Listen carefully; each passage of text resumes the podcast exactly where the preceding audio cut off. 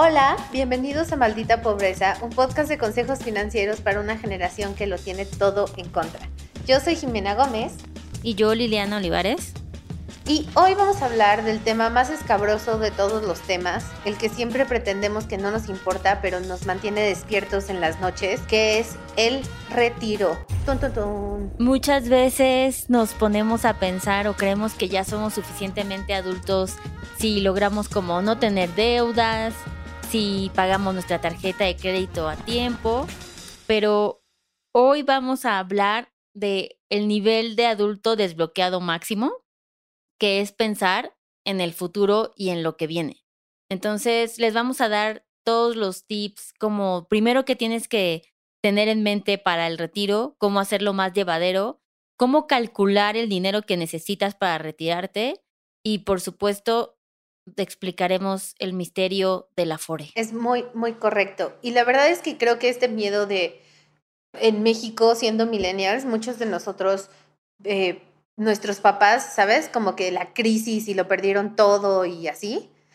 Eh, creo que estamos muy familiarizados con esta idea de que puedes tener algo ahorita y eso no significa que vas a tener una buena calidad de vida todo el tiempo. Y luego si no quieres tener hijos como yo, que soy una persona sensata y responsable, no por el planeta, bueno, o sea, sí por el planeta, pero también porque odia a los niños. Responsable con el hijo no nacido. Responsable con el hijo no nacido, este, porque de verdad que ya, o sea, gente loca, no necesitamos más. Entonces, empecemos por el principio. ¿Qué es el retiro, Liliana? O sea, obviamente cuando uno es viejo, pero en términos financieros, ¿qué es?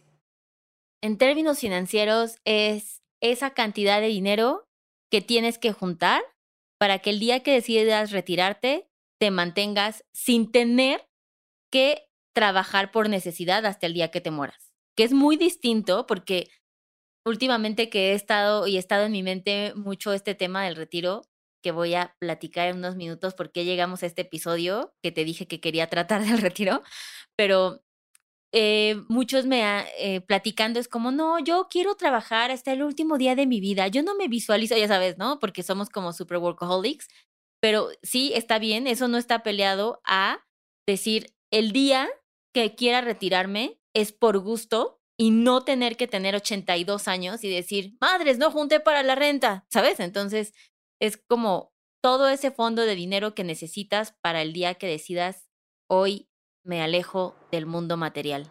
Exacto. incluso si tienes hijos, no, no tampoco ser una carga, ¿no? O sea, como no ser una carga ni para ti mismo ni para la gente alrededor. O sea, que ni tú tengas que estar ahí levantando tu, tu trasero artrítico por la vida para para comprar comida, ni tampoco estar ahí molestando al sobrino. Escuché esta semana una frase que me dijo una señora grande y me dio mucha risa, porque me dijo, es como que ahora los millennials viven con los papás hasta que los hijos los puedan mantener. Y dije, tiene todo el sentido, ¿sabes? Es como la transición perfecta, pero es correcto.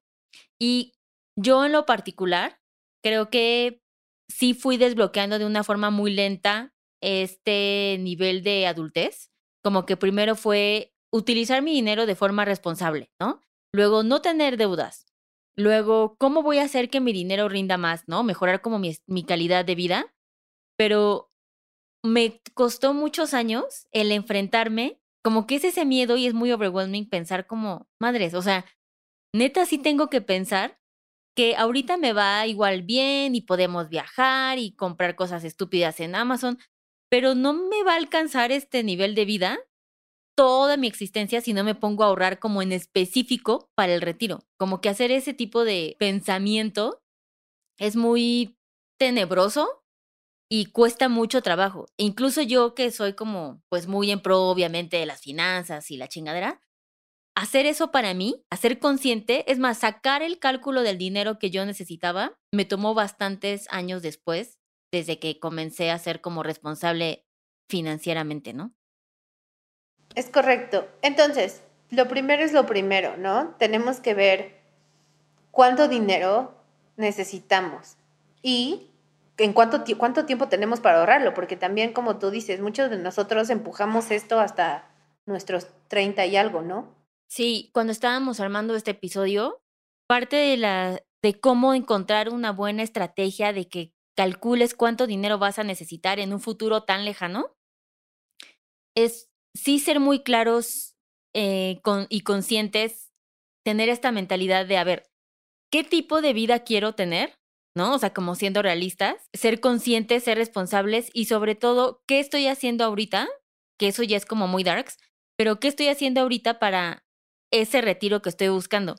Y sin duda, aunque suene súper lame y me siento mal por decir esto, pero creo que es real el pensar que si ahorita hacemos ciertas acciones que no siempre tienen que ver con dinero, sí van a tener un impacto positivo en nuestro retiro. Dícese de, si tienes una mejor salud ahorita, no vas a tener que ahorrar para pagar a la enfermera, ¿sabes? O sea, como, y ya suena muy lejano y tal vez como que no mames eso qué, pero sí dije, madres, o sea, este es el momento donde sí hacemos lo de hacer tus 30 minutos de ejercicio al día, porque si no va a estar cabrón ¿cómo vamos a llegar, no? Por ejemplo, yo fumo, ¿no? Como, fuck, tal vez debería bajarle al número de cigarros que consumo, porque eventualmente me va a pegar. O sea, y si no va a ser como en una, esta conciencia de wellness y de tu vida y de salud, pues al menos hagámoslo para ahorrarnos dinero, ¿no? Ya en ánimos de, de pensarlo de una mejor forma.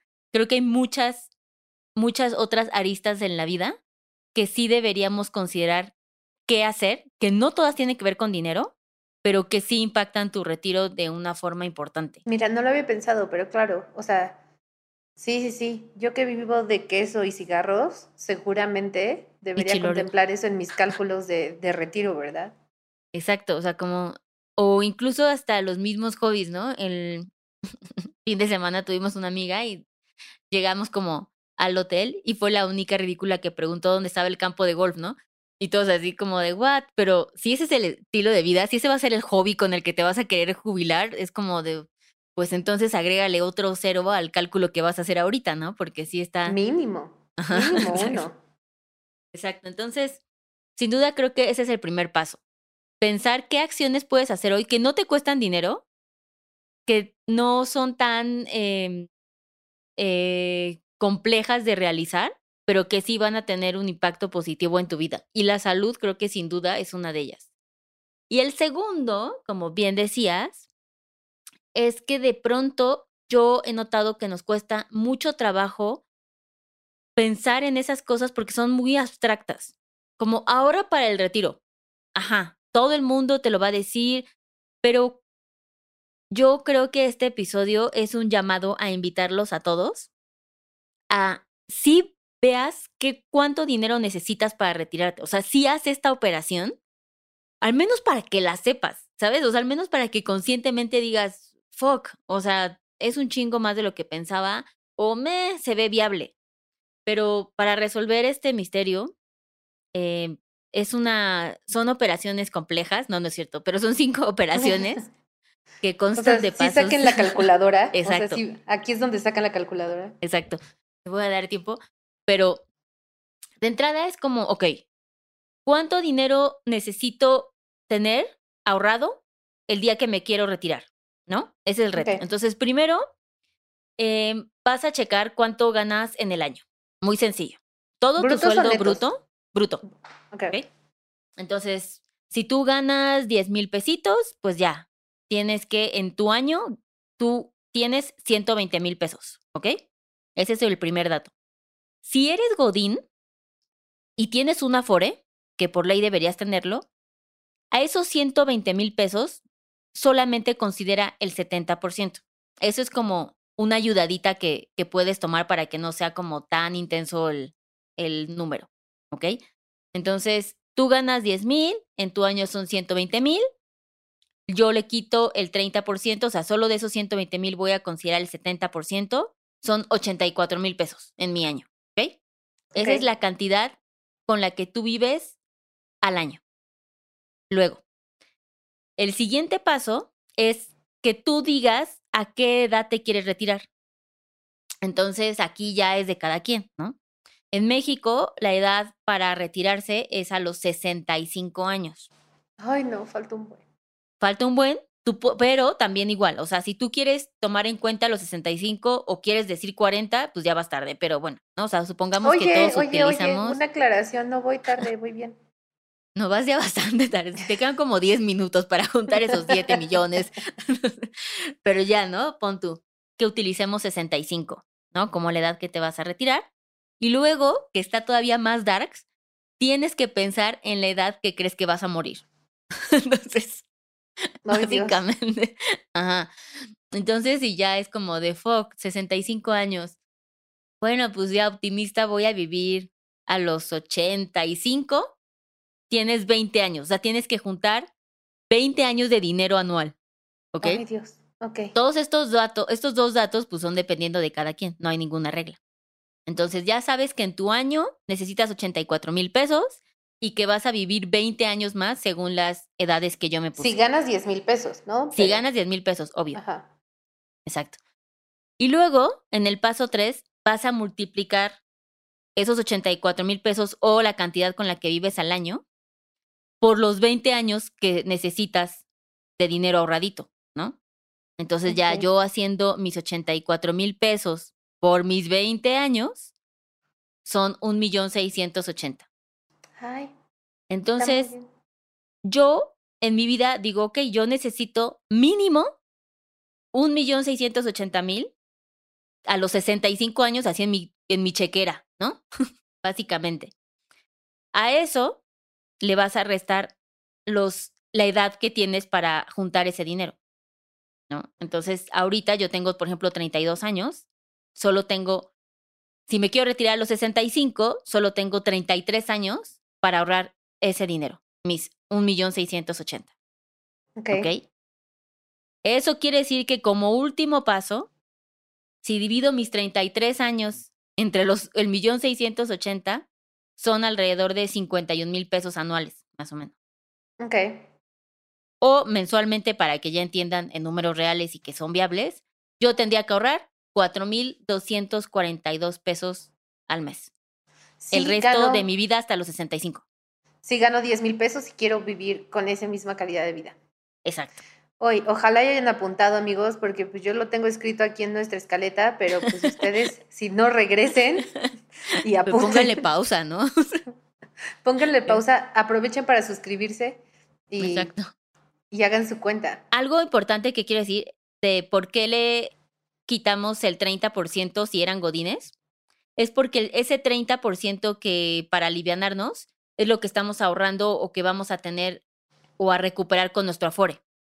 Pero si no eres un godín o no tienes afore, entonces hazlo sobre el 100%, ¿no? Que serían los 120 mil. Si gano 10 mil anualmente por 12 meses, pues gano 120.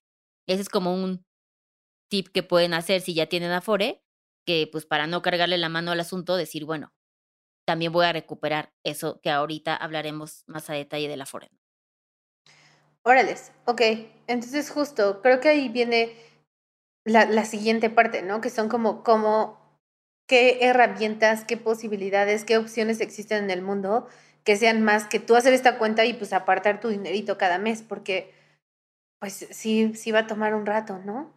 Como te decía, ¿no? Básicamente. No, porque imagínate, en este ejemplo la persona gana 10 mil y tendría que ahorrar casi la mitad de su sueldo. O sea, es cañón. Ajá. Exacto. Y bueno, ya iba, que ahora hay movimientos de cómo vivir al mínimo para que te puedas retirar a los 45. En Estados Unidos es como muy famoso eso, en FIRE. Pero a lo que voy es que creo que el primer paso aquí sí, neta, es tener el número. Ya de entrada ahí vas a saber conscientemente si quieres sacrificar ciertos lujos o no de tu vejez o no estás dispuesta a sacrificarlo y prefieres hacerlo ahorita que en el futuro, ¿no? Pero al menos para mí en lo personal, cuando yo hice mi número, que fue relativamente hace muy poco cuando dije fuck, fuck, fuck, o sea, ya hay que tomarlo en conciencia. Cuando vi mi número dije, ok, ok, ok, va, va, va, ¿sabes? O sea, se trabaja, vamos a ver, pero ya sé hacia dónde voy. Y creo que es, me tomó muchos años, o sea, llevo siendo cosas financieras 12 años y yo creo que lo hice hace como tres. O sea, qué raro. Ajá, y no, y, yo obviamente como que tengo mi Afore y tengo mis fondos de inversión, pero siempre estaban dedicados a otras cosas. Como que al ser que al haber sido Godín muchos años, dije, ah, ya, eso se va a tomar, ¿no? Así como que está eh, for granted y that's it. Pero cuando ya vi mis números y me puse a hacer esa cuenta, dije como, madres, ¿no? O sea, le voy a meter velocidad, pero también fue muy clarificador en mi, en mi vida, o sea, como ya sé hacia dónde chingados voy.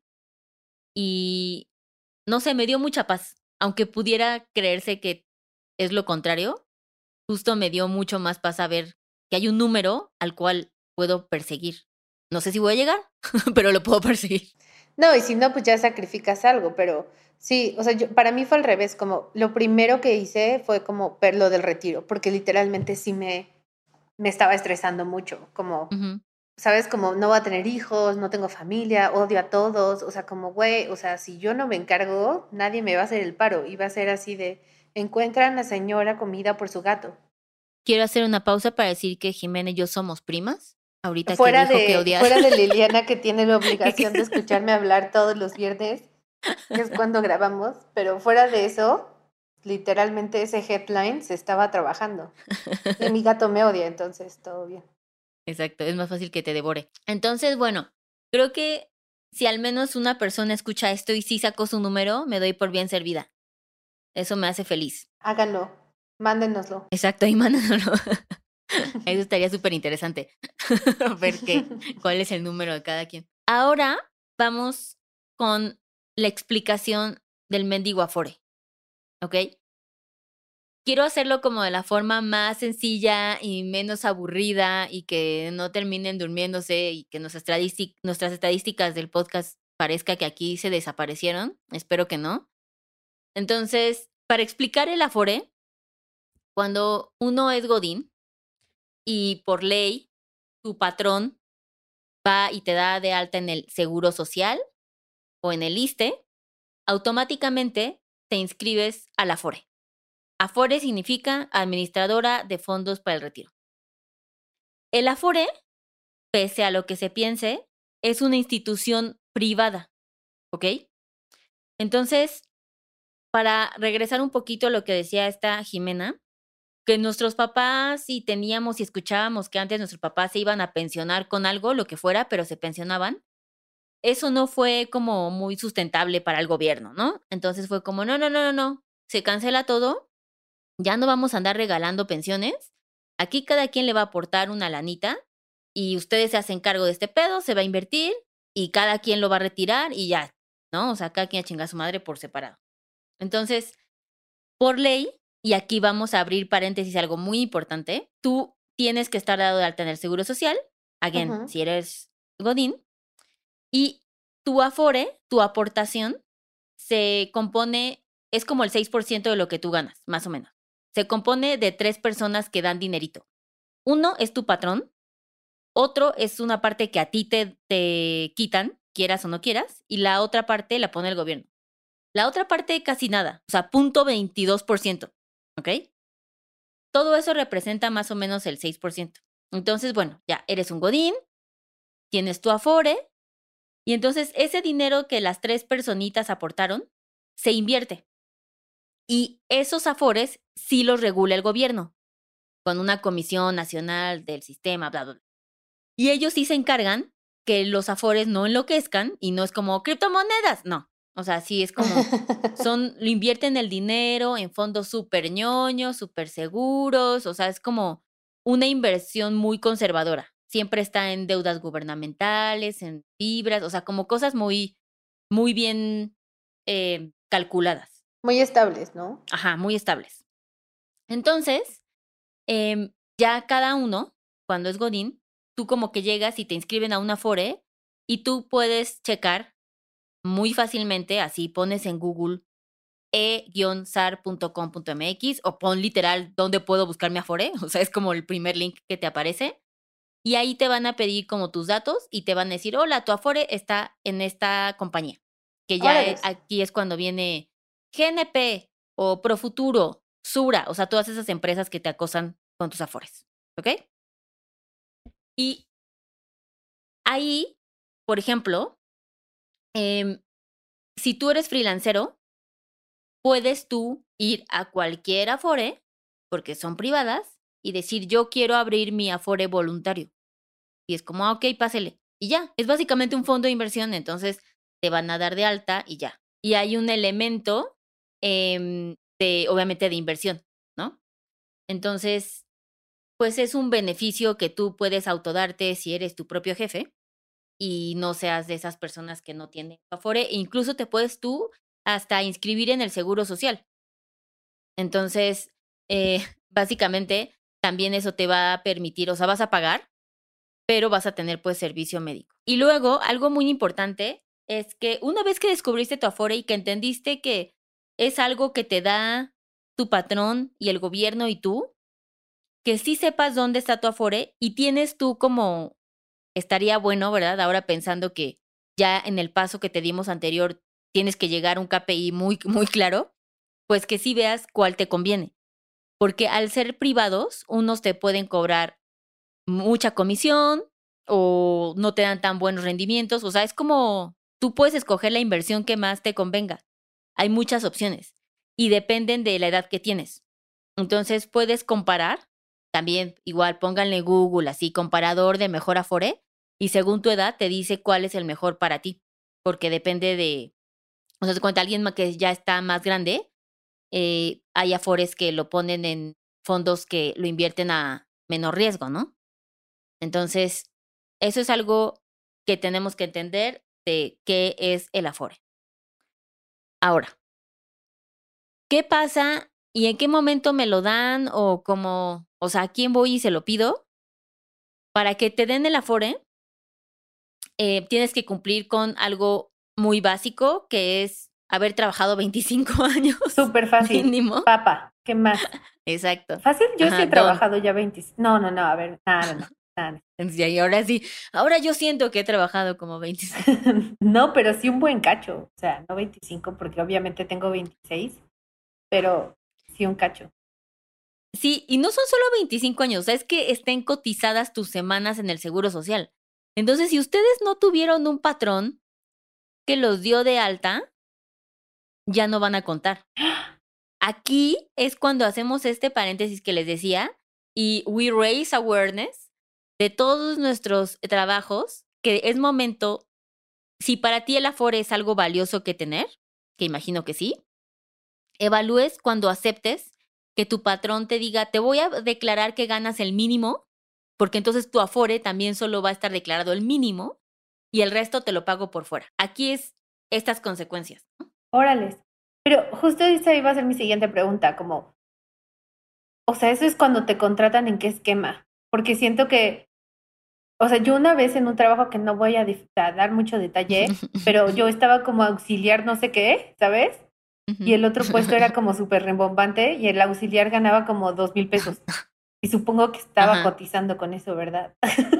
Exacto, es como tu esquema mixto en donde te dicen, no, no, no, voy a cumplir con la ley, o sea, sí te voy a dar seguro social, pero te voy a poner con el mínimo y lo demás te lo pago por fuera. Entonces, esquema mixto, pues te da un poquito en la madre en el sentido en que tu afore, si de por sí ya es bien poquito, ¿no? Lo que ponen, pues es el 6% de tus 5 mil que pagan al mes, pon tú, ¿no? Que te hayan declarado que ganas. En vez de 40 mil que sí ganes en la vida real. Oye. Entonces sí está jodidón. Oye, y otra pregunta, o sea, justo lo que decía, si un patrón nunca te da de alta, pues no. Pero si cambias de trabajo y antes ganabas 2 mil y ahora ganas 5 mil, y eso. Se sigue tomando que tus semanas se están cotizando y ahora solo vas aportando más dinero. Mientras ah. más ganes. Pero se actualiza solito, pues no tienes tú que ir a decirle, ahora gano más. No, no, no tienes que, no tienes que ir a presumírselo, no hay necesidad. tú maldito burócrata, ¿sabes cuánto ganó? Así de pum. ¿En cuánto ganas tu perro? Eso, así, lo hice hablando contigo. y te vas. Si ese paso no, no está en el trámite necesario. Eso es optativo, o sea, si quieres. Exacto. Exacto. Entonces, ya, ¿no? Después de que cerramos este paréntesis de, de cómo derrocar el sistema. muy desde adentro, muy desde abajo. Muy desde adentro, exacto. Ya cuando tú cumplas tus 1250 semanas cotizadas, tus 25 años trabajando, tengas eh, 65 años de edad, vas a tu Afore, cualquiera que sea en ese momento, y le dices como, ahora sí, señor, ya llegué, y te lo pagan. La pésima noticia es que te quitan impuestos. de ese, dinero. Entonces, pues sí, pero solo de una parte que está exento. De las ganancias de los rendimientos que tuvo todo ese ahorro, no crean que de todo. Pero quiero decirles que se está trabajando muy fuerte, muchachos, para tratar de cambiar eso, porque pues está la queja, ¿no? De que uno dice, güey, ya estoy pagando impuestos cuando me pagan, ¿no? O sea, cuando recibo mi nómina. Y luego cuando voy a por ellos, en 60 años, me los van a volver a quitar, what the fuck. Pero bueno, se está trabajando en eso. Y, aparte el gobierno da bien poquito, o sea. Exacto. Está súper injusto esto. Sí. Entonces, y como obviamente la FORE eh, es una inversión y genera rendimientos, pues por eso el SAT dice, pues, matanga, dame lo que ganaste. El SAT es bien del matanga. Debería ser su eslogan, ¿no? Sí. Así, SAT, matanga. Pum. matanga por México. El punto es que ese es el Afore. Eso es lo importante que tienen que saber del Afore, para qué sirve y cómo se come. También siento la responsabilidad de decirles que el Afore eh, pueden hacer retiros, pero no lo recomiendo en caso de desempleo, por ejemplo, ahorita que pasó COVID. Y si te vas a casar, también puedes sacar dinero, que también te van a quitar impuestos. O sea, si te dan un cachito de tu ahorro que has juntado y te has de cuenta, tú retiras cierta cantidad, te van a, te van a quitar impuestos de eso. Ok. Pero no lo hagan, déjenlo ahí. No, y menos si se van a casar. O sea, esa es la peor inversión del mundo van a acabar divorciados y más pobres. caso. Pero suena como la peor relación, ¿no? O sea, si tienes que sacar de tu aforo para casarte. No te cases. No te conviene. Sí, no. Amiga, date cuenta. Entonces, hablar del afore es obviamente necesario cuando hablamos de retiro, porque es una opción muy viable, muy out there para retirarte. Pero eso es solo una opción, no es el camino, no es la solución, ¿ok? Hay otras opciones que tenemos que considerar para retirarnos. Y básicamente hay dos. Una es que ustedes digan, no, no, no, no, yo quiero dar todavía más dinero a mi retiro, o sea, a mi afore, y entonces hacer aportaciones voluntarias. Y eso en cierto sentido tiene un beneficio que es fiscal, porque tú eh, hasta cierta cantidad máxima la puedes deducir, ¿no? O sea, si yo al año quiero meter 10 mil pesitos, de esa cantidad me va a ayudar para mi declaración anual y me, van, me lo van a hacer deducible tiene un tope, obviamente. Y entonces, bueno, pues ya le pusiste a tu Afore del año normal un poquito más. Eso quiere decir que tienes más dinero invertido. Ergo, vas a tener más dinero cuando te jubiles. Yo, en mi recomendación muy personal, no les recomiendo hacer aportaciones voluntarias. Y si sí las van a hacer, que tengan muy claro eh, que se asesoren con su contador si la cantidad que están aportando está en el límite para que sea deducible. Si no, ya no tiene como mucho chiste ese beneficio, ¿no? Pero mi recomendación va en que nosotros como personas financieras deberíamos tener mínimo cinco inversiones distintas. ¿Cinco? Sí. Entonces, si ya tienes Afore, pues escoge otra, ¿sabes? No metas ahí tu dinero.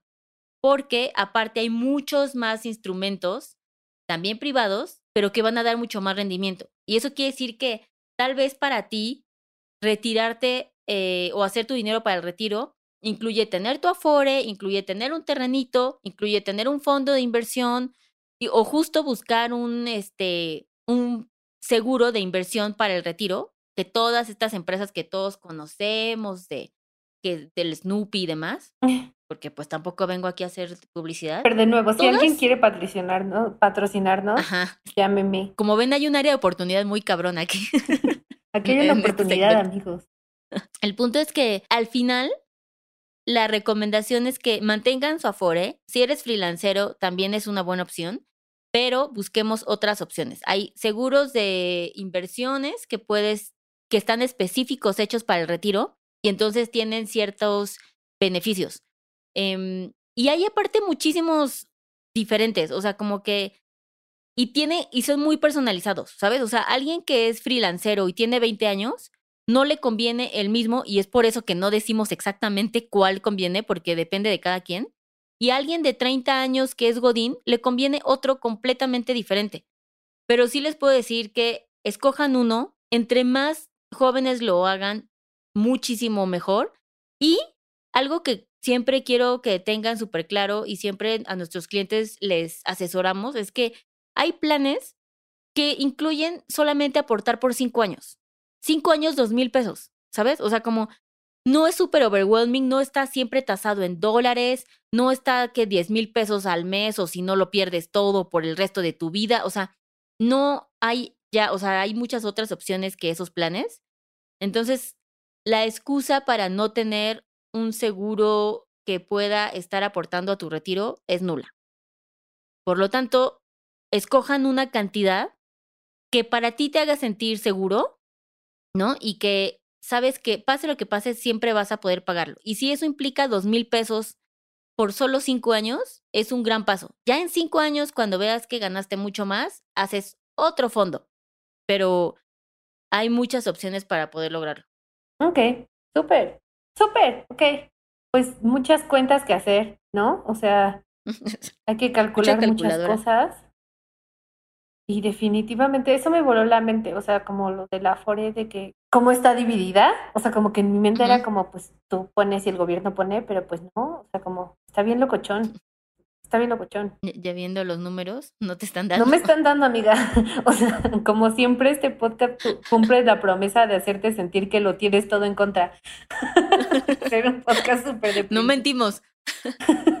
si tienes que tener cinco, o sea, tienes tu Afore, ¿no? y luego tienes otro y luego otros, o sea, tienes que tener otros cuatro. Sí, estamos hablando de cinco inversiones para diferentes propósitos. Ah, Puede que dos de ellos sean para el retiro y pueden que los otros dos sean para irte en dos años a pagar tu maestría, ¿sabes? O sea, no es como de cinco para el retiro, no. Ok, va. Cool. Bueno, pues muy bien. Muchas gracias, súper útil. Y pues nada, amigos, hay que enfrentar esto. O sea, hombres o payasos, mujeres o payasas. Tenemos que hacerle frente a nuestros miedos. Así es. Así es que esperemos que salgan motivados. Suscríbanse a Maldita Pobreza y nos vemos en nuestro siguiente episodio. Sí, déjenme un comentario de que nos aman, por favor, nos ayuda mucho a nuestra autoestima. Como siempre. Exacto, a mí. A mí personalmente. no, no es cierto. Muchas gracias. Bye. Bye.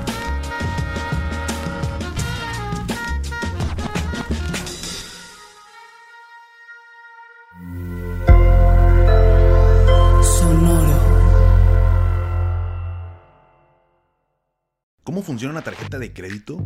¿En dónde puedo invertir? ¿Qué es la inflación? Estas mismas dudas y más las tenemos todos. ¿Qué tal familia? Yo soy Paco Montoya y te quiero invitar a escuchar mi podcast Finanzas y Café, donde aprenderás de una forma fácil y entretenida todo sobre tus finanzas personales. Así que, ¿qué estás esperando? Escúchala en cualquier plataforma de podcast, toma tu taza de café y acompáñame cada lunes con un episodio nuevo. Hello, it is Ryan, and I was on a flight the other day playing one of my favorite social spin slot games on chumbacasino.com. I looked over the person sitting next to me, and you know what they were doing? They were also playing Chumba Casino. Coincidence? I think not. Everybody's loving having fun with it. Chumba Casino is home to hundreds of casino style games that you can play for free anytime, anywhere, even at 30,000 feet. So sign up now at chumbacasino.com to claim your free welcome bonus. That's chumbacasino.com and live the Chumba life. No purchase necessary. DTW, void, were prohibited by law. See terms and conditions 18 plus.